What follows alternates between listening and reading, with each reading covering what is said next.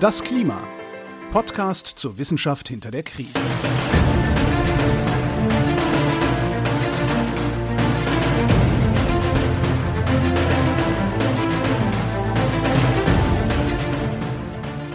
Hier ist das Klima, der Podcast zur Wissenschaft hinter der Krise. Wir lesen den aktuellen Bericht des Weltklimarats und wir erklären den aktuellen Stand der Klimaforschung jeden Montag mit Claudia Frick und Florian Freistetter.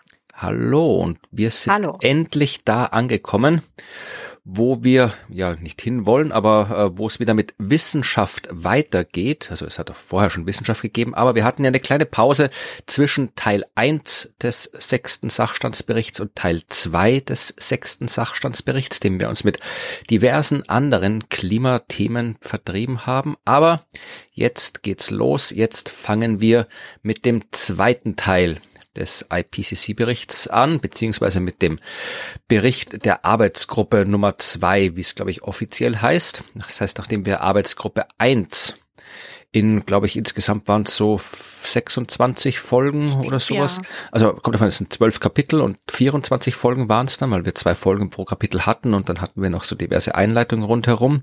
Aber wir haben ungefähr 26 Folgen uns mit dem Bericht beschäftigt, mit Teil 1. Und jetzt kommt die erste Folge, in der wir uns mit Teil 2 beschäftigen. Teil 2 ist erschienen Anfang März, oder eigentlich sogar Ende Februar, am 28. Februar war es offiziell, oder? Ja. Genau. Ja, genau. Und äh, trägt den Titel Climate Change 2022 Impacts, Adaption and Vulnerability. Also ja, Auswirkungen, Anpassung und ja, Verletzlichkeit. Wie übersetzt man Vulnerability in dem Kontext am besten? Die meisten sagen Vulnerabilität. Ja, sehr das langweilig. Natürlich nicht. nee, tatsächlich äh, Verletzlichkeit oder Anfälligkeit. Anfälligkeit ist, glaube ich, ein gutes Ja. Wort, ja. Also ja, wir sehen schon im ersten Teil, der hieß äh, die physikalischen Grundlagen. Da ging es logischerweise um die physikalischen Grundlagen. Also wir haben im ersten Teil, in den ersten äh, 26 Folgen dieses Podcasts, oder eigentlich in den ersten, wir sind jetzt bei Folge 32 schon, also eigentlich in den ersten 31 Folgen, haben wir über ja alles zur ja, Wissenschaft der Klimaforschung besprochen. Wir haben erklärt, wie der Klimawandel funktioniert, warum die Dinge sich so verändern, wie sie sich verändern, wie die Mechanismen der Veränderung sind, wie sie sich äh, verändern werden in Zukunft. Äh, also all die Grundlagen von Klimaforschung, Meteorologie und alles, was da drin hängt, das hatten wir in den ersten Folgen besprochen. Und jetzt geht's tatsächlich darum, was macht das denn alles genau? Also welche Auswirkungen hat die Klimakrise? Wie kann man sich daran anpassen? Und was, welche Regionen, Strukturen, Dinge, was auch immer, ist besonders anfällig für diese Folgen des Klimawandels? Das ist das, was Teil zwei uns äh, verspricht zu erklären. Und äh, ja, es wird wieder ein bisschen dauern, bis wir da durchkommen. Teil 1 hatte 3949 Seiten. Teil 2 hat 3675 Seiten, also ein bisschen weniger, Hm. aber nicht viel. Ähm, Und er ist so ähnlich aufgebaut, zumindest formal, wie der erste Teil. Also auch dieser Teil fängt mit einem Summary for Policymakers an, also dieser offiziellen Zusammenfassung, wo auch die einzelnen Länder mit äh, abstimmen, was denn da genau in der Zusammenfassung drinsteht, wie sie formuliert ist. Also das, was dann eigentlich alle die äh, Leute lesen, die über den Bericht berichten in den Medien, weil das halt da wirklich ja knapp zusammengefasst ist. Und wir werden es wieder so machen, wie wir es bei Teil 1 gemacht haben, nämlich diese Summary for Policymakers zu überspringen und sie uns am Schluss anzuschauen, weil wir den kompletten Report lesen. Das heißt, diese 37 Seiten der Summary for Policymakers lassen wir mal aus, beziehungsweise schieben sie nach hinten. Das gleiche gilt für das Technical Summary, also die ein bisschen ausführlichere Zusammenfassung, 96 Seiten. Auch die werden wir dann am Ende besprechen. Ja, und dann kommt der komplette Report. Der ist jetzt zumindestens kapitelmäßig ein bisschen umfangreicher. Teil 1 hatte zwölf Kapitel. Hier sind's, ja, je nachdem wie man es zählt, 25. Also es gibt hier äh, 18 offizielle Chapters, also die auch Kapitel heißen, also Kapitel 1 bis Kapitel 18. Und dann gibt sogenannte Cross-Chapter Papers, äh, sieben Cross-Chapter Papers, die mir, äh, ja, sowas gab es im ersten Teil noch nicht und ich weiß noch nicht genau, was damit gemeint ist. Aber ich weiß noch nicht, wie wir das, wir haben noch nicht darüber gesprochen, wie wir die organisieren. Machen wir die am Schluss? Schieben wir die zwischendurch ein? Äh, hast du schon mal reingeschaut, was es genau ist? Macht es Sinn, die zwischendurch abzuhandeln? Ja, ich habe tatsächlich äh, mal reingeschaut, ähm, denn das hat mich auch ein bisschen verwirrt.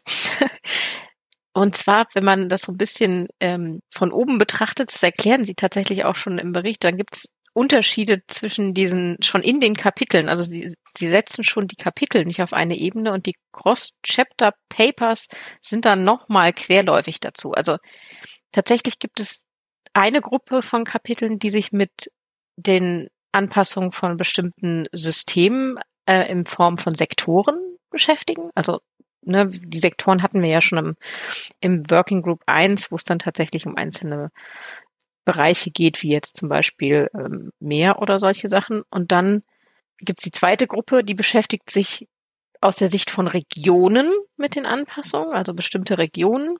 Und diese Cross-Chapter-Papers, die beschäftigen sich dann eben damit, wie sie diese Sachen zusammenbringen. Also so bestimmte typologische Regionen, die bestimmte Sektoren schon umfassen, also die sind so quasi verbunden. Und ich bin mir nicht sicher, wie wir die integrieren wollen oder können. Weil danach kommen noch, also es gibt auch noch andere Kapiteltypen ganz zum Schluss, das sind dann die Synthesekapitel, die die gesamten Ergebnisse ähm, komplett zusammenfassen aus diesen drei anderen Arten von Kapiteln. Und ich fand das jetzt erstmal erst logisch, wie Sie es auch beschrieben haben, aber für uns, wie wir, gehen wir da jetzt vor? Was liest man zuerst? Wie baut man die ein? Ich bin mir auch noch nicht sicher, ehrlich gesagt. Na, schauen wir mal. Also zumindest mal können wir die grobe Struktur mal äh, vorstellen. Also äh, Kapitel eins, das ist so, ja, ein bisschen Einleitung, logischerweise. Da geht's eigentlich eher so Metathemen zum kommenden Bericht. Also da wird einfach alles vorgestellt, die diversen Konzepte und so weiter. Ähm, das werden wir dann im Laufe dieser Folge noch ein bisschen genauer besprechen. Also Kapitel 1 steht so ein bisschen für sich selbst und dann äh, Kapitel 2 bis Kapitel 8. Das sind so das, was du genau. vorhin die Sektoren genannt hast. Das heißt, da geht's um, ja, also Kapitel 2 zum Beispiel beschäftigt sich mit ähm, ja, Frischwasserökosystemen, genau. Kapitel 3 mit ozeanischen und äh, Küstenökosystemen, Kapitel 4 4 mit Wasser, Kapitel 5 geht ja alles, was wir so an, an Produkten aus den Ökosystemen rausholen, also äh, Nahrung und anderes Zeug, was man irgendwo so anbaut und so. Äh, Kapitel 6 sind Städte und andere Siedlungen, Kapitel 7 ist Gesundheit, Kapitel 8 ist äh, Armut und nachhaltige Entwicklung. Das heißt, das sind so diese Sektoren und wir schauen dann in dem Bericht vermutlich darauf, was die Klimakrise auf all diesen Sektoren für Auswirkungen haben wird, wie man sich daran mhm. anpassen kann und so weiter. Und Kapitel 9 bis Kapitel 15, das sind die Regionen. Also Kapitel 9 ist Afrika, Kapitel 10 Asien, Kapitel 11 Australasien, Kapitel 12 Zentral- und Südamerika, Kapitel 13 Europa, Kapitel 14 Nordamerika und Kapitel 15 die über die diversen Meere verteilten kleinen Inseln. Das heißt, da passiert das gleiche wie bei den Sektoren. Wir schauen in die Regionen und schauen, was ist denn jetzt in Europa so zu erwarten für Auswirkungen an der Klimakrise und wie passt man sich daran an, was in Asien und so weiter. Und dann hängen hinten dran noch drei Kapitel, die du Synthese Kapitel genannt genau. hast. Die heißen also die Schlüsselrisiken über alle Sektoren und Regionen hinweg. Kapitel 17 äh, heißt äh, ja Decision Making Options for Managing Risk. Also da geht's ja, ja um Entscheidungen, wie man mit den Risiken umgeht. Und Kapitel 18, ja, das, da geht es darum, das habe ich noch nicht ganz verstanden, was Kapitel 18, Climate Resilient Development Pathways. Also wie können wir uns entwickeln, sodass wir widerstandsfähig gegen Klimafolgen sind, würde ich das mal interpretieren. Ja, welche verschiedenen Wege gibt es? Ich genau. glaube, so hätte ich das verstanden, aber ich bin gespannt, was es dann wirklich ist. Und dann, wie gesagt, das ist äh, das letzte Kapitel, und dann gibt es diese Cross-Chapter-Papers, die so zwischendrin hängen irgendwie. Da gibt es sieben Stück und auch die, ja, äh, Cross-Chapter-Paper 1 ist Biodiversity Hotspots, also da geht es um Biodiversität, Cross Chapter Paper 2 geht um Städte und Küstenansiedlungen. Cross Chapter Paper 3 sind Wüsten und äh, Wüstenbildung.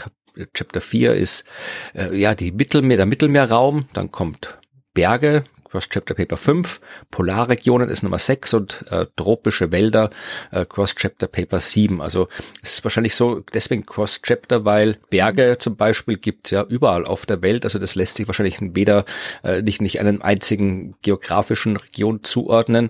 Die, der Mittelmeerraum, der ist zum Teil in Afrika, zum Teil in Asien, zum Teil genau. in Europa. Also da, da wird wahrscheinlich nochmal irgendwie synthetisiert von all dem vorher speziell auf diese Themen. Aber wir können ja mal die ersten Sektoren äh, alle durchmachen und uns dann mal schauen, ob es Sinn macht, so ein Cross-Chapter-Paper irgendwo einzuordnen. Oder wir machen es wirklich am Schluss dran. Wir werden sehen. Ja, mal schauen. Ich, ich, das ist auch, glaube ich, ähm, so ein bisschen davon abhängig, wie viel vielleicht schon in den Kapiteln äh, auf diese Cross-Chapter-Paper verwiesen wird. Das stimmt, ja. Ja, die zitieren sich ja auch immer so gegenseitig so viel. Und dann gibt's ja immer so ein Kapitel, worauf man hinfiebert. Ich glaube, beim ersten Teil hat man immer wieder Kapitel 9 zitiert und da war ich dann auch ganz interessiert, wie es denn so ist. Da könnte man da mal gucken, wenn so ein Cross-Chapter-Paper sehr oft zitiert wird, dass wir das vielleicht dazwischen schieben. Also ich muss ehrlich sagen, hingefiebert habe ich auch noch nichts in dem Bericht. Also ich habe einiges gelesen, auch mit Interesse gelesen, aber Gut, es ist nicht ja. so, dass ich abends im Bett gelegen bin und gedacht habe, ach, morgen kann ich das endlich lesen. Also so, so hart war es doch nicht bei mir. Gut, falsches Wording, das stimmt, das stimmt, ja. Ja, und dann gibt's noch den üblichen äh, Anhang, also es gibt hier wieder so einen äh, Atlas und ein Glossar. Und äh, das war es im Wesentlichen, wie dieser Bericht aufgebaut ist. Man kann sich das alles, wir verlinken das und äh, ist auch ein bisschen schöner, zumindest aufgemacht als äh, der erste Teil. Also auf der Übersichtsseite des IPCCs im Internet findet man tatsächlich schöne bunte Bilder zu jedem Kapitel. Also es ist schon mal grafisch ein bisschen schöner, als es bei Teil 1 war. Man kann sich auch wieder hier die ganzen äh, Frequently Asked Questions extra runterladen. Man kann sich auch Fact Sheets runterladen. Das ist ja. nochmal so auf zwei Seiten wirklich so dass das Allerwichtigste zusammengefasst zu den einzelnen Kapiteln. Also wenn man wirklich nur einmal kurz wissen will, was ist in Europa, dann kann man sich dieses Factsheet Europa runterladen und kriegt auf zwei Seiten gezeigt, ja, was wir in Europa zu erwarten haben. Also die Schlüsselrisiken, die dann äh, auftreten werden und so weiter. Also wenn man nur einen kurzen Blick äh, riskieren will, dann kann man sich auch das anschauen. Und ansonsten habe ich, glaube ich, nichts übersehen von diesem Bericht. Das war jetzt, glaube ich, alles, was, was Teil 2 beinhaltet. Der hat, äh, die haben tatsächlich noch so ähm, kleinere, kleinere Sachen, also so eine Introduction, das ist auch so eine Art Factsheet auf zwei Seiten, wie so ein kleines Poster, das den gesamten Bericht in zwei Seiten grafisch darstellt und aufbereitet. Also das sind schon einige so kleinere Sachen, die mich ähm, vorher äh, bei Teil 1 sehr gewundert hätten. Ähm, also mich, mich wundert es jetzt, dass sie da sind, während sie vorher nicht da waren. Ich finde es eigentlich sehr schön. Also, aber ich glaube, das war's. Wenn ich da mal so ja. reingucke, es ist aber unfassbar viel ähm, viele PDFs mal wieder. Tatsächlich ist auch der Bericht, also rein vom Formalen her, war all das, was wir uns schon in unserer Making-of-Folge beschwert haben. Das finden wir hier auch wieder. Also es ist wieder hier mit, mit Wasserzeichen und äh, allem drum und dran. Also es ist zum Arbeiten damit, äh, zumindest auf die Art, wie wir damit arbeiten, ist es ein bisschen nervig, aber zumindest, das ist ein Fortschritt, die Abbildungen, die Abbildungen hängen nicht mehr irgendwo hinten dran bei den Kapiteln, sondern sind dort im Text, wo sie auch äh, erwähnt werden. Das macht das Lesen ein bisschen einfacher. Das heißt, ich kann jetzt hier den Teil vom Kapitel 1, den ich jetzt zum Beispiel vorbereite für diese Folge, kann ich lesen und muss mir dann nicht mehr irgendwo hinten die Abbildungen zusammensuchen, sondern habe sie gleich alle da, wo sie auch sind. Also das ist ganz praktisch praktisch. Das hätten die bei Teil 1 auch machen können. Ja, das, der Scrollfinger wird geschont. Ja, das ist das, mit dem wir uns jetzt in den nächsten Wochen beschäftigen. Wir werden jetzt mal anfangen damit, auch hier wieder äh, zwei Folgen einem Kapitel zu widmen, vor allem weil die ersten Kapitel auch noch ein bisschen umfangreich sind, aber vermutlich werden wir irgendwann im Laufe von Teil 2 dazu übergehen, äh, nur noch eine Folge pro Kapitel aufzunehmen, weil ja ansonsten wir äh, nie zu einem Ende kommen. Wir müssen nochmal irgendwie durchkommen. Jetzt haben wir 25 äh, Kapitel und das mal zwei, dann bräuchten wir schon ein knappes Jahr, bis wir mit Teil zwei durch sind. Und Teil drei erscheint ja auch schon äh, demnächst, also äh, Ende März wird Teil drei vermutlich erscheinen. Das heißt, den wollen wir dann auch nicht ewig lang liegen lassen, bevor wir uns Teil drei hier im, im Podcast widmen. Das heißt, irgendwann werden wir umschwenken und dann nur noch eine Folge pro Kapitel aufnehmen, dass wir uns dann ja so irgendwann hoffentlich Ende des Jahres äh, mal mit Teil 3 beschäftigen können. Ende, Ende des Jahres. okay, ja, wir haben doch noch nicht, noch, noch März. Okay. Ähm, ja, aber dann lass uns einfach reingehen, oder? Wir starten, genau. mit Kapitel 1 von Working Group 2. Und da fangen wir eigentlich an, das hast du vorhin schon gesagt, mit so dieser, ja, mit so einem übergeordneten Kapitel. Also da geht es so ein bisschen um die Ausgangslage und die Schlüsselkonzepte, die verwendet werden. Deswegen heißt das Kapitel auch Point of Departure and Key Concepts.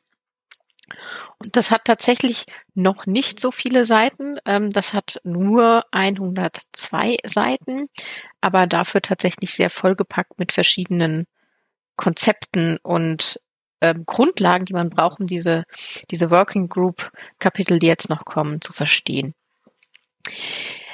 Ja, also wenn man den Gesamtbericht aufmacht, das mö möchten ja vielleicht Leute und mitlesen möchten, dann könnt ihr da auf Seite 37 wieder starten und ähm, diesmal eben mit Abbildungen im Text. Ich habe auch wieder einen Blick in die ähm, Autorinnenliste geworfen und da ist mir ein Name aufgefallen, äh, Wolfgang Kramer. Sagt der dir was? Der Name taucht ab und zu mal äh, diversen Berichten über das Klima auf und ich habe tatsächlich vor kurzem in der Zeit ein Interview mit ihm gelesen, das ich ganz mhm. interessant fand. Genau, das, daher kannte ich ihn auch. Das wollte ich gerne kurz erwähnen, weil ähm, die Berichterstattung um die diese Veröffentlichung von Working Group 2 ähm, ist natürlich da gewesen. Also hat jetzt wurde jetzt einiges darüber berichtet und erzählt und da gab es eben dieses Interview mit Wolfgang Kramer und da hat er einen sehr für mich sehr einprägsamen Satz ähm, gesagt. Er ist nämlich, ähm, also er war Professor an der Universität Potsdam und ist jetzt ähm, Direktor an dem Nationalen Zentrum für wissenschaftliche Forschung in Frankreich. Und der ist ähm, ja Geografen, Ökologe und beschäftigt sich eben tatsächlich so mit genau dem, was wir ja hier machen. Und er wurde dann irgendwie so gefragt, wie es ihm denn da so mitgeht und was sagt denn jetzt so der Bericht. Und da haben sie dann diskutiert, mit, äh, mit BürgerInnen, äh, wie sie jetzt zum Beispiel Kurzstreckenflüge ne, wegfallen lassen wollen und oder verbieten wollen sogar, wenn zum Beispiel man mit vier Stunden mit der Bahn fahren kann. Und dann dachte man, man wäre auf einem guten Weg und dann wurde irgendwie danach doch irgendwie beschlossen, äh, politisch, nee, nee, wir verbieten jetzt nur äh, Kurzstreckenflüge, die zwei Stunden Bahnfahrten ersetzen. Ja, die gibt's ja kaum. Genau, die gibt's halt einfach kaum. Und da sagte er den schönen Satz, ähm, da kann man nur noch laut schreiend aus dem Saal laufen. Ja, das denke ich mir auch öfter mal.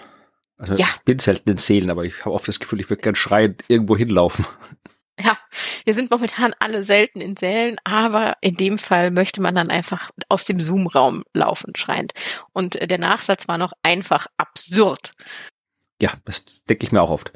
Ja, genau. Das spiegelt, glaube ich, sehr gut wider, ähm, ja, wie wir hier äh, einsteigen und was uns das Kapitel und ähm, ja, die politischen Entscheidungen, die darauf basieren, vielleicht so vermitteln werden. Und vielleicht bevor du anfängst äh, mhm. mit dem Kapitel, wollte ich noch darauf hinweisen, dass äh, das Kapitel so heißt, so wie du es gesagt hast, Point of Departure and Key Concepts. Das heißt, das mhm. ist ein bisschen abstrakt, aber das, das erste Unterkapitel, also damit, wo es anfängt, 1.1, das trägt den durchaus ein bisschen eindringlichen Titel The Current Urgent Moment, also der aktuelle, dringliche Moment. Also das ist quasi das allererste Kapitel dieses Berichts, sagt uns schon, es geht um etwas, was sehr aktuell und sehr dringlich ist. Nämlich, äh, wenn man da weiterliest, äh, Kapitel 1.1.1, äh, A Changing Climate in a Changing World. Ja, also an der Dringlichkeit wird gleich von Anfang an kein Zweifel gelassen. Ja, wer das bis jetzt noch nicht verstanden hatte, dann an dieser Stelle. Ja, äh, ich würde ein bisschen, äh, äh, bisschen reinhüpfen in, in äh, ja, Kapitel 114. Ähm, da geht so ein bisschen darum, wo kommt der Bericht her? Also wo, wo ist jetzt Working Group 2 hergekommen? Was haben Sie bisher gemacht und was machen Sie jetzt hier in diesem Bericht? Und da sagen Sie ganz klar, dass es verschiedene Sachen gibt, die sich ein wenig äh, verändert haben. Und zwar ähm, generell in der interdisziplinären Bewertung des Klimawandels. Und der Schwerpunkt oder einer der Schwerpunkte jetzt in diesem Teil 6 des Sachstandsberichts, der liegt jetzt hier total verstärkt auf dem Risiko, aber auch dem Lösungsrahmen. Also es geht darum, Lösungen auch mit zu benennen. Und zwar nicht nur für die wahrscheinlichsten Szenarien. Das hatte ich an jetzt erstmal tatsächlich so angenommen, dass wir meistens wieder von unseren Pathways reden, die wir ähm, kennen. Aber Sie sagen auch hier, wir gehen jetzt über diese Grenzen von den wahrscheinlichsten Szenarien hinaus und werfen auch einen Blick auf die ähm, Ergebnisse oder Ereignisse, die besonders folgenreich sein können. Also wir schauen uns auch die eher unwahrscheinlichen, dafür aber Hochrisiko ähm, an.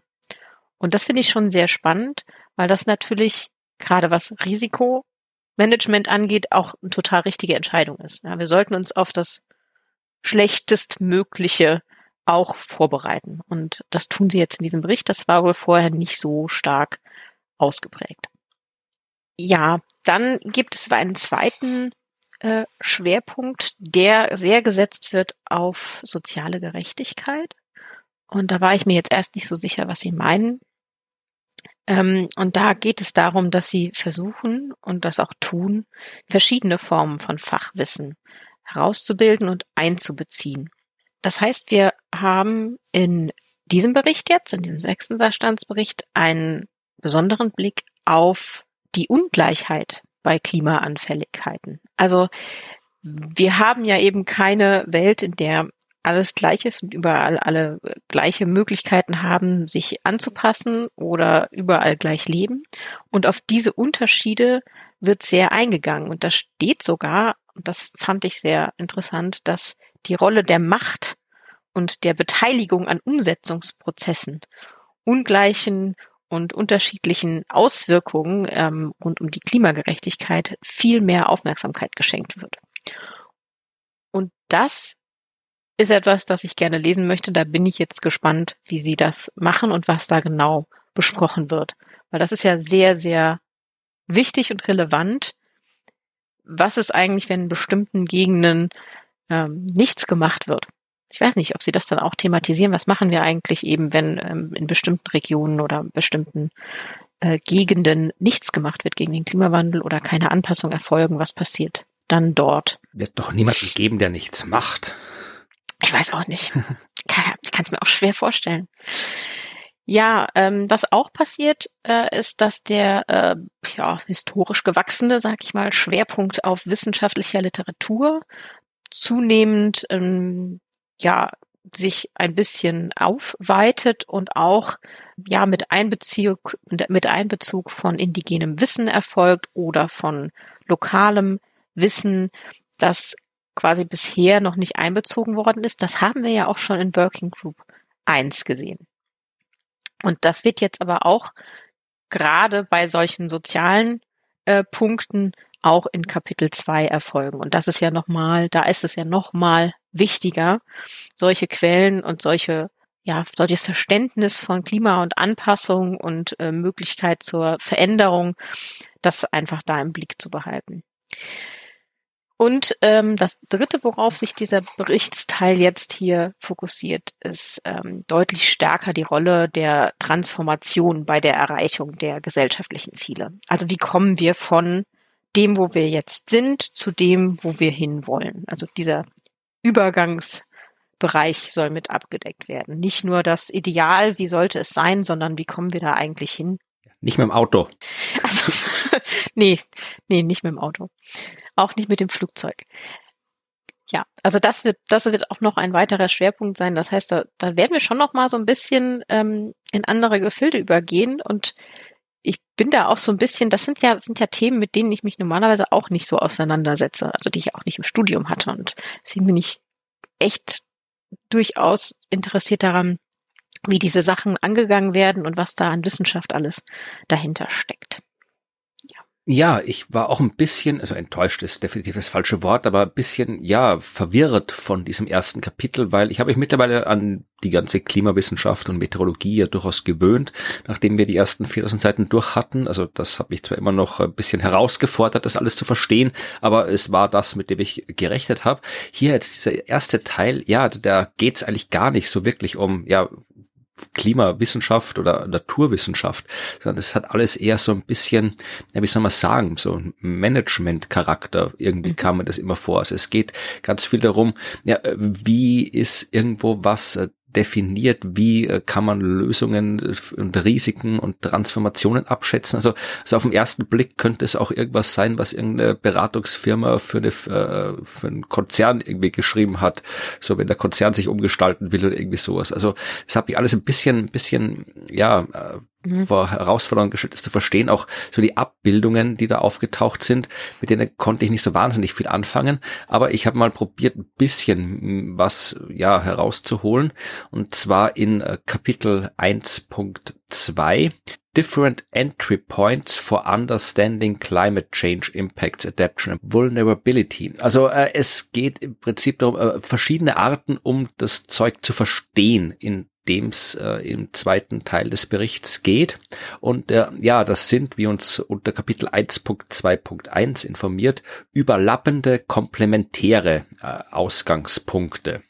Und äh, ja, was man sich darunter vorstellen kann, ist mir auch immer noch nicht ganz klar. Aber im Wesentlichen geht es in diesem Teil um Risiken und äh, Risikomanagement, ja, was natürlich ja absolut zentral ist, wenn man sich mit nicht nur mit der Klimaforschung beschäftigt, sondern vor allem mit dem, was Kapitel, also Teil zwei des Berichts äh, zum Inhalt hat, nämlich mit den Auswirkungen. Da geht es eigentlich nur um Risiko und Risikomanagement, wenn wir wissen wollen, wie wir mit den Auswirkungen umgehen können.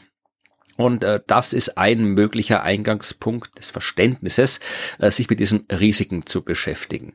Und da gibt's ähm, eben diese Abbildung 1.2, ähm, die ja, die schaut schön aus, aber ich bin mir nicht sicher, ob ich sie verstanden habe. Äh, nachdem, wie ich sie verstehen zu glaube, kommt sie mir sinnlos vor. Also habe ich sie wahrscheinlich nicht verstanden, weil sonst wäre sie ja nicht drin. Also das ist eigentlich keine Abbildung, die einen wissenschaftlichen Inhalt transportiert, sondern nur die drei zentralen Konzepte von diesem Kapitel 1, Risiken, Lösungen und Transformationen zusammenfasst. Mhm. Ja, also es gibt Risiken, es gibt Lösungen und es gibt Transformationen.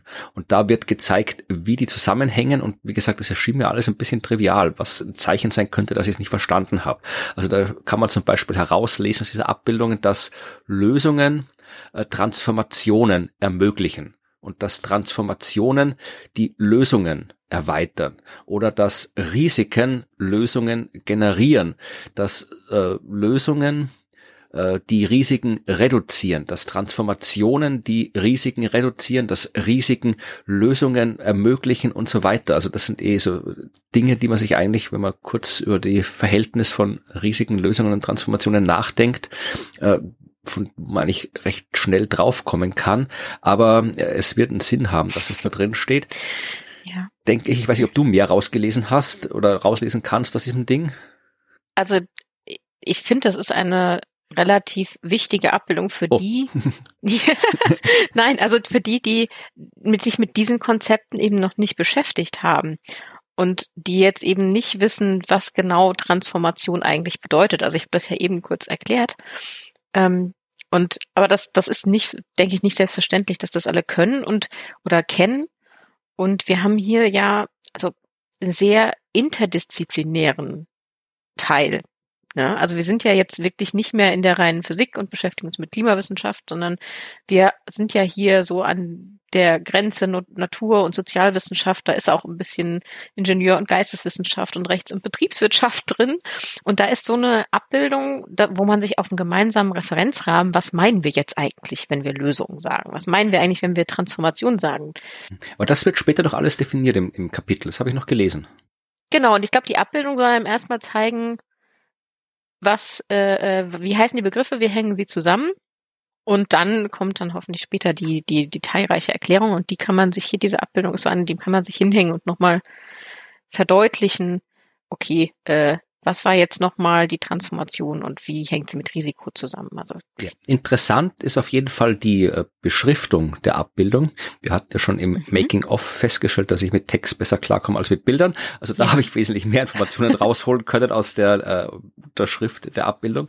Da wird nämlich wirklich gesagt, dass äh, das aktuelle gekoppelte System, also menschlich und natürliches System, also ja, wie wir Menschen mit der Natur interagieren, dass dieses System ja nicht ausreichend resilient ist. Und das ist auch schon wieder so ein Wort wie Vulnerabilität, wo ich mir nicht genau weiß, wie man das auf, vernünftiger sagen kann. Resilienz, Widerstandsfähigkeit. Widerstandsfähig, ja. genau. Also, Anpassungsfähig. So, ja. Also so wie wir jetzt momentan mit der Natur zusammenhängen, äh, das, das System ist nicht ausreichend widerstandsfähig und erfüllt nicht die gesellschaftlichen Ziele ja von von äh, ja Fairheit, Gleichheit, Gesundheit des Ökosystems. Also wenn man es zusammenfassen will, so wie es jetzt ist, funktioniert es nicht. Wenn ja. die Klimakrise kommt und wenn wir eben äh, sowohl die Ziele des Pariser Abkommens, ja, also zur Erinnerung, das ist mhm. das, wo wir gesagt haben, wir halten die globale Erwärmung unter eineinhalb Grad äh, und die Ziele der des der Sustainable Development Goals, also wo es im Wesentlichen um viel gesellschaftlich weiter gefächerte Ziele geht, ja, also geht um Armut äh, reduzieren, Hunger reduzieren und so weiter, also ganz viele eben auch, auch gesellschaftliche Ziele, wenn man äh, mhm. und diverse andere so politische Ziele, wenn man das alles erreichen will, äh, dann muss das System in einen anderen, neuen und widerstandsfähigeren Zustand übergehen. Das ist das, was äh, diese Abbildung uns auch sagt, zumindest laut der ja. Unterschrift. Also ja, es braucht eine Änderung, was trivial ist, aber hier ist es halt nochmal im Detail aufgeschlüsselt. Ja, was noch ganz nett ist, ist ja, dass die, diese, diese Begriffe Resilienz und Vulnerabilität da zugeordnet sind zu Risiko und Transformation und, und so. Ich glaube, das erklärst du später noch im Text. Ja, also es geht dann, wie gesagt, um so in diesem Unterkapitel noch um diverse weitere so, äh, ja, ähm, Definitionen, aber etwas, was ich mir ein bisschen genauer angeschaut habe, ist das, was in, wir sind jetzt schon wieder mittendrin in den tiefsten Ebenen in Unterkapitel 1.2.1.1 drinnen steht, nämlich in Risk Framing. Ja, also wie kann man sich das, diese Risiken genauer anschauen? Und da haben sie, fand ich auch interessant, mal das, die Risiken in zwei Klassen eingeteilt, nämlich äh, es gibt die Risiken im Kontext Kontext der Auswirkungen des Klimawandels. Also das ist wirklich alles das, was jetzt so, was man sich so klassischerweise vorstellt. Ja, da kommt der Wirbelsturm, da kommt das Hochwasser und macht was kaputt. Ja, das ist so ein Risiko. Aber äh, es gibt auch Risiken im Kontext der, ja, der Versuche, dem Klimawandel was entgegenzusetzen. Ja, also wenn wir äh, irgendwas tun, um die Welt zu ändern, ein System zu ändern, äh, um uns gegen diese Risiken zu wappnen.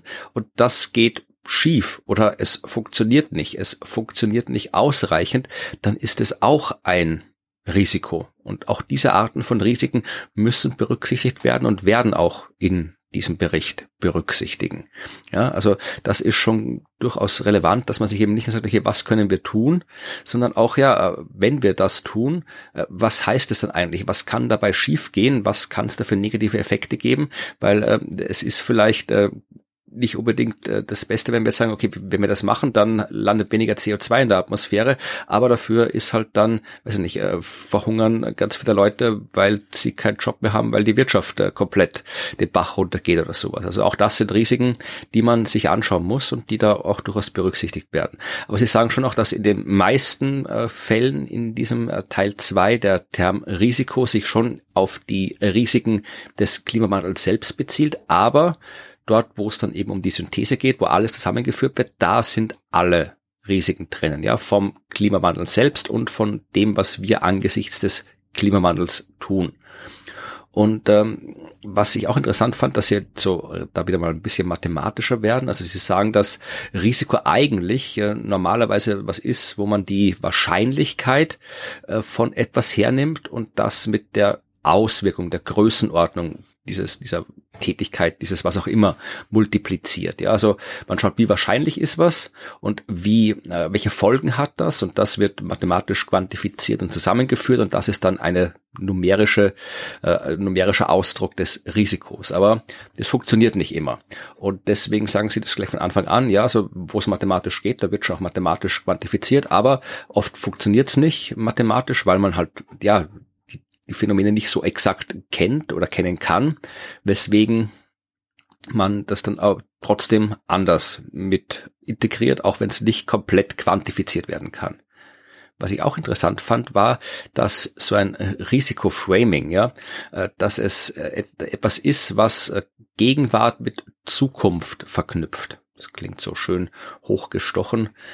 Connect the present with the future, schreiben Sie hier. Mhm. Aber er heißt im Prinzip ganz konkret, dass wenn wir äh, heute einen Waldbrand haben, eine Dürre haben, eine Überschwemmungen haben, dann ja sehen wir direkt, was das für Auswirkungen haben kann. Also wir sehen, okay, jetzt kommt das Hochwasser und dann sehen wir direkt erstens, welche Auswirkungen hat das? Und zweitens, ja, wie gut vorbereitet waren wir denn darauf? Welche äh, Städte, Regionen äh, waren denn besonders betroffen davon? Welche, äh, ja, keine Ahnung, äh, welche Alarmierungsketten haben nicht funktioniert? Welche Behörden waren überfordert? Welche haben besonders gut funktioniert? Also das, was wir in der Gegenwart sehen, gibt uns ganz direkt Daten, mit denen wir die Risiken für die Zukunft einschätzen können. Also das war etwas, was, was Sie da nochmal explizit gesagt haben, dass die Gegenwart ein Maßstab für die Zukunft ist. Ja, und dann äh, fand ich auch noch interessant, dass Sie etwas ähm, definiert haben, was Sie iteratives Risikomanagement genannt haben.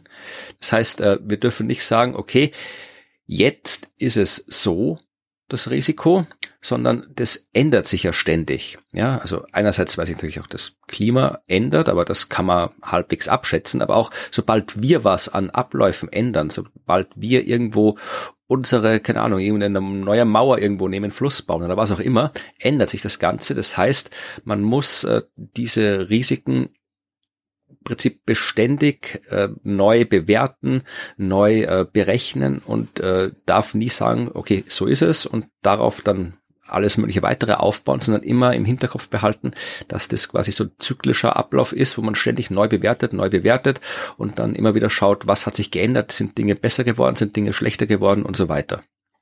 Also dieses, äh, ja, mit Risiken wird man sich noch oft beschäftigen, vermutlich im Laufe des Berichts. Definitiv, definitiv.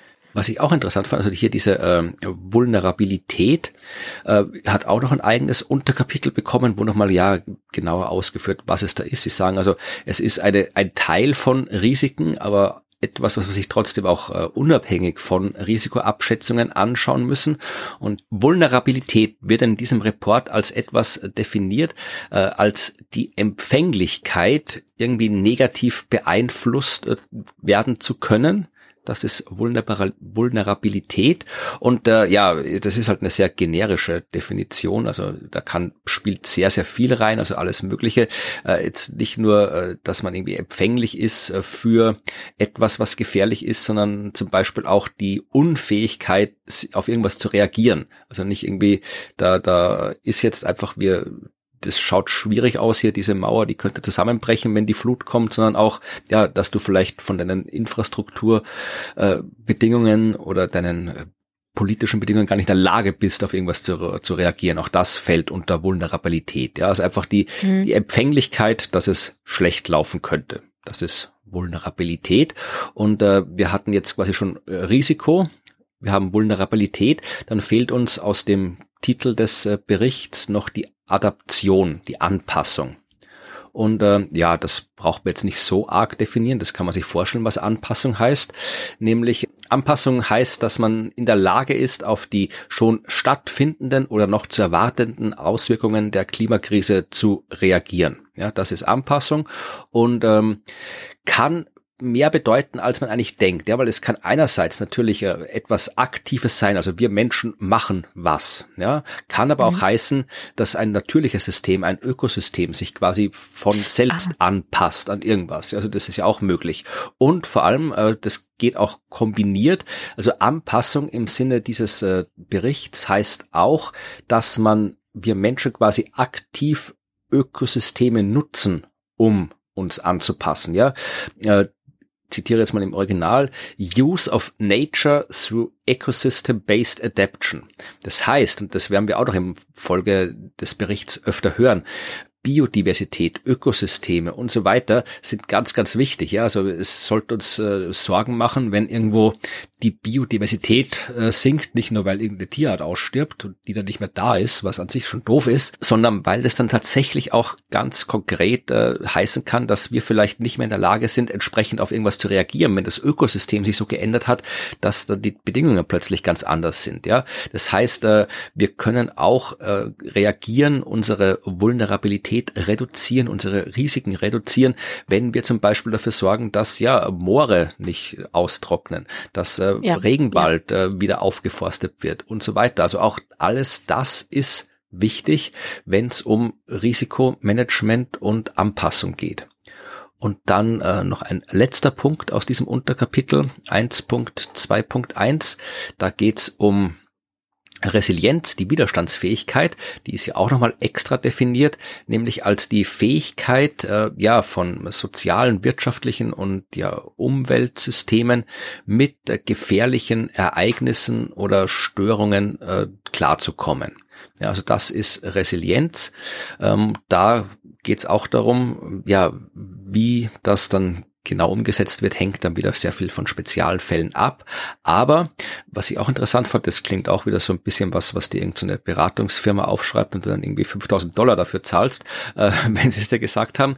Manche Systeme sind oft äh, ja widerstandsfähig angesichts von Störungen, aber solche Störungen können auch Möglichkeiten erzeugen, um auf Transformationen zu reagieren oder Transformationen zu schaffen und können überhaupt erst ganz neue Wege äh, hervorbringen. Ja, also die das mhm. Risiko als Chance sehen, heißt es im Wesentlichen auf ein bisschen äh, komplexer geschrieben. also das äh, haben die hier auch nochmal reingeschrieben, was ja auch stimmt. Das ist ja, haben wir ja festgestellt, Klima und der ganze, das ganze Zeug ist extrem komplex und ja, äh, da wo irgendwo was passiert, das ist natürlich dann, kann durchaus mal negative Folgen haben, aber kann uns auch einen ganz neuen Weg aufzeigen unter Umständen, wie wir da wieder rauskommen können ich glaube, dass da, da kann man sich schon einiges ähm, drunter vorstellen, wenn man sich vielleicht mal so vergangene Ereignisse nochmal in den, in den Kopf ruft, wie diese Überschwemmung und das Hochwasser, das, das wir jetzt hier bei mir in der Region in NRW ja erst ähm, vor nicht allzu langer Zeit hatten, wo ja, naja, die Resilienz nicht ganz so gut war, die Widerstandsfähigkeit. Also ich habe mich damit ein bisschen mehr beschäftigt, weil ich mit Kollegen, die sich mit dem Thema beschäftigen, viel äh, gesprochen habe in der Zeit, die mir dann zum Beispiel auch erklärt haben, ne, dass Resilienz oder Anfälligkeit sich allein schon dadurch definieren kann, dass wir es zum Beispiel nicht geschafft haben, ähm, äh, Krankenhäuser weiter funktionieren zu lassen, wenn das Erdgeschoss überschwemmt war, ne, weil die Computersysteme im Keller standen, anstatt im ersten Stock. Ne? Und was halt ja so, wir können die Resilienz an sich schon erhöhen, wenn wir zum Beispiel tatsächlich diese elektronische kritische Infrastruktur ähm, in Gebieten, die überschwemmungsanfällig sind, künftig in die erste Etage verlegen. Und dafür merkt man nochmal so, Resilienz kann schon was sehr, sehr Kleines sein. Ne? Also kann schon durch sehr, sehr kleine Sachen verändert und verbessert werden. Und da lernt man tatsächlich aus dem, was, ja, was passiert. Ähm, und muss schauen, was bedeutet denn jetzt ähm, Anpassung oder Steigerung der Resilienz je nach Region und Risiko, dem wir künftig ausgesetzt sind. Ne? Aber es ist spannend, also ein sehr interessantes Thema. Also die können auch mal irgendwann über grüne, blaue und graue Infrastruktur reden. Ach, da gibt's auch, ich dachte, es gibt ja bei Wasserstoff diese ganzen Farben. Nee, die gibt's auch bei Infrastrukturen, die eben unterschiedlich reagieren auf bestimmte Risiken und an ja, Ereignisse. Ja, vielleicht müssen wir auch noch mal irgendwo unterbringen. Also es kommt wahrscheinlich eh noch irgendwann, spätestens bei Teil drei äh, geht es dann um diese ganzen Möglichkeiten, wie wir uns da anpassen können und diese ganze Wasserstoffgeschichte. Das ist ja auch wieder so ein Teil, irgendwie mit, mit Wasserstoff, wie wird uns alle retten und so weiter. Und dann oh ja. grauer Wasserstoff und blauer Wasserstoff und türkiser Wasserstoff. Was gibt's noch? Braunen Wasserstoff, roten Wasserstoff und grünen Wasserstoff. Die kenne ich alle. Okay, das ist gut, dann kannst du das mal erklären. Das, die kenne ich nicht, die Farben. Äh, Spoiler sind alle Mist, bis auf die grünen und da ist noch nicht ganz klar, was wir damit anschauen können. Ja, toll. ja, das war so, was ich mir angeschaut habe äh, aus der ersten Hälfte von Kapitel 1. Und äh, ich glaube, damit haben wir das durchbesprochen, was wir in dieser Folge unterbringen wollten, oder? Ja, genau. Also so den ersten Einstieg und die ersten Begriffe erklären und schon mal einen Blick voraus auf den gesamten zweiten Teil wagen, damit wir wissen, wo wir hinsteuern. Das war das Ziel, das wir heute hatten. Gut, das heißt, wir ähm, haben so, das ist das Übliche noch, worauf wir gerne hinweisen würden, oder ich habe das Übliche, worauf ich gerne hinweisen würde, nämlich, dass ihr uns gerne schreiben könnt. Ähm, wir freuen uns nämlich über eure Nachrichten.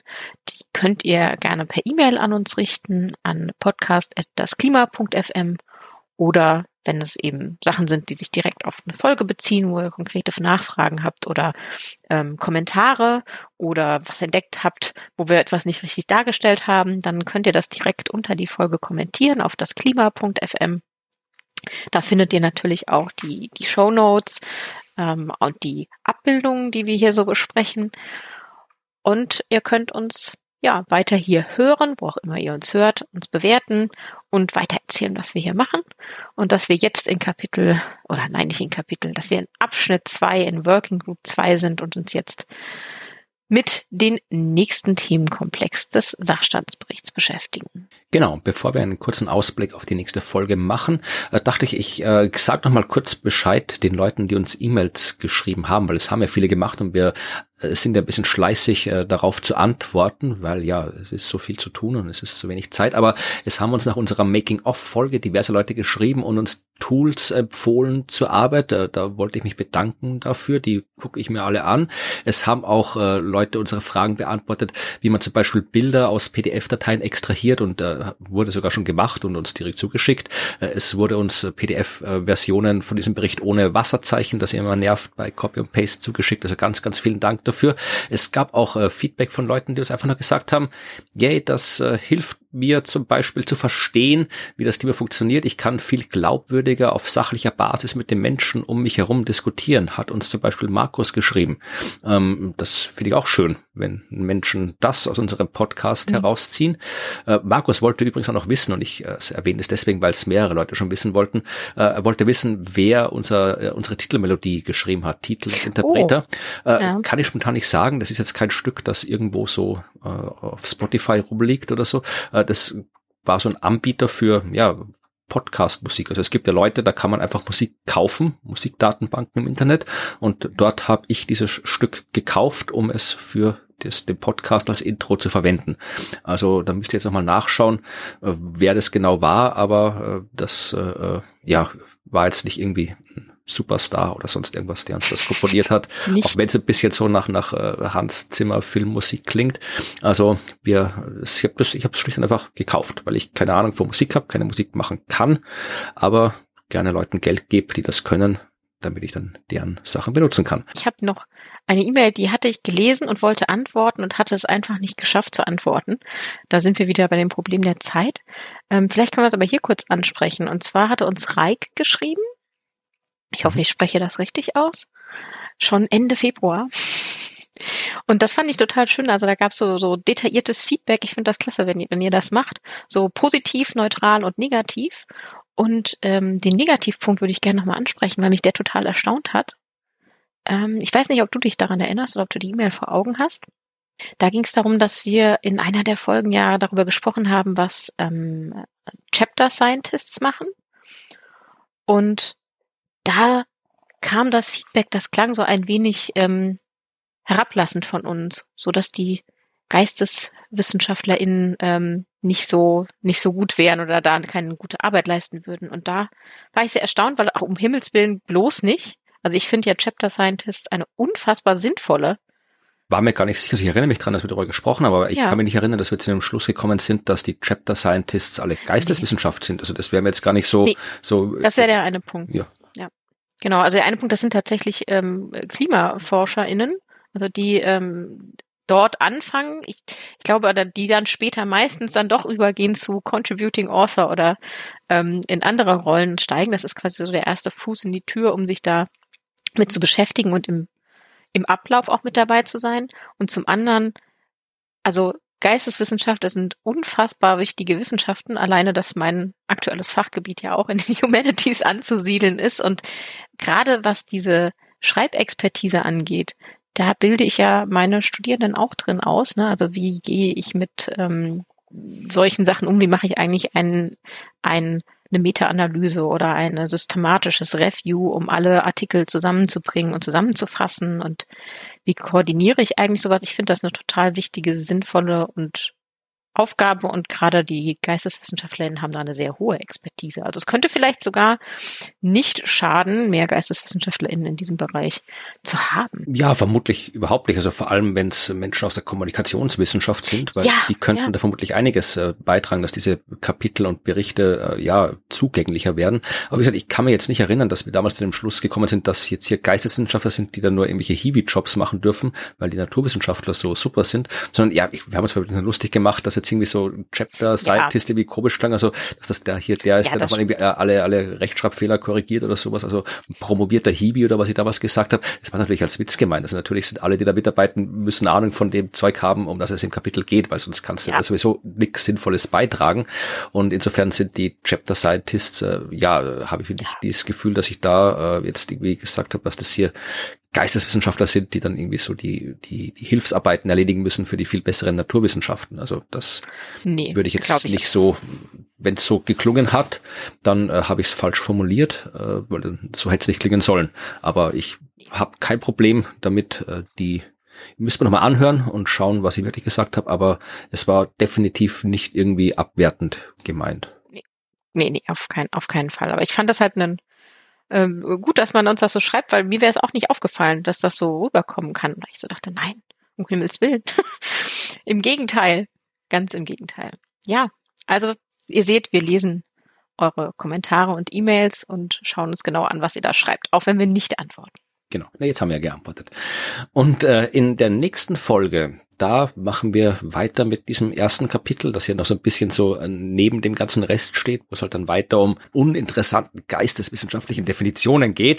Sozialwissenschaftliche. Sozial, noch schlimmer, noch schlimmer. Nein, natürlich, also wie gesagt, es ist, ich hab, bevor wir jetzt einen Disziplinenkrieg anfangen, also wollen wir gar nicht erst aufkommen lassen. Natürlich ist auch das relevant. Ja, also in den äh, nächsten Teilen, da geht's dann zum Beispiel um solche durchaus absolut relevanten Fragen. Äh, was ist eigentlich eine gerechte Anpassung? Ja, was ist eine effektive Anpassung? Wie definiert man das? Weil es nutzt ja nichts, mhm. wenn ich irgendwas tue, um den Klimawandel aufzuhalten oder mich dran anzupassen, wenn das aber hier für einen Großteil der Menschheit absolut ungerecht ist, was da rauskommt. Mhm. Ja, also das, äh, auch das muss mitgedacht werden und wird mitgedacht. Äh, Gerechtigkeit, Fairness und all diese Dinge. Das heißt, das ist etwas, mit dem wir uns in der nächsten Folge beschäftigen werden. Und äh, ja, auch ein bisschen bisschen genauer mit den Risiken tatsächlich, die stattfinden ja. können. Die werden wir uns anschauen und dann werfen wir noch einen Blick natürlich auf die FAQs, die auch hier wieder am Ende jedes Kapitels stehen und nochmal so zusammenfassen die Hauptpunkte, um die es geht. Das ist das, was wir für die nächste Folge vorhaben. Und bis dahin wünschen wir euch viel Spaß mit dem, was auch immer ihr tut, bis wieder Montag ist und eine neue Folge von Das Klima erscheint. Bis zum nächsten Mal. Tschüss. Tschüss.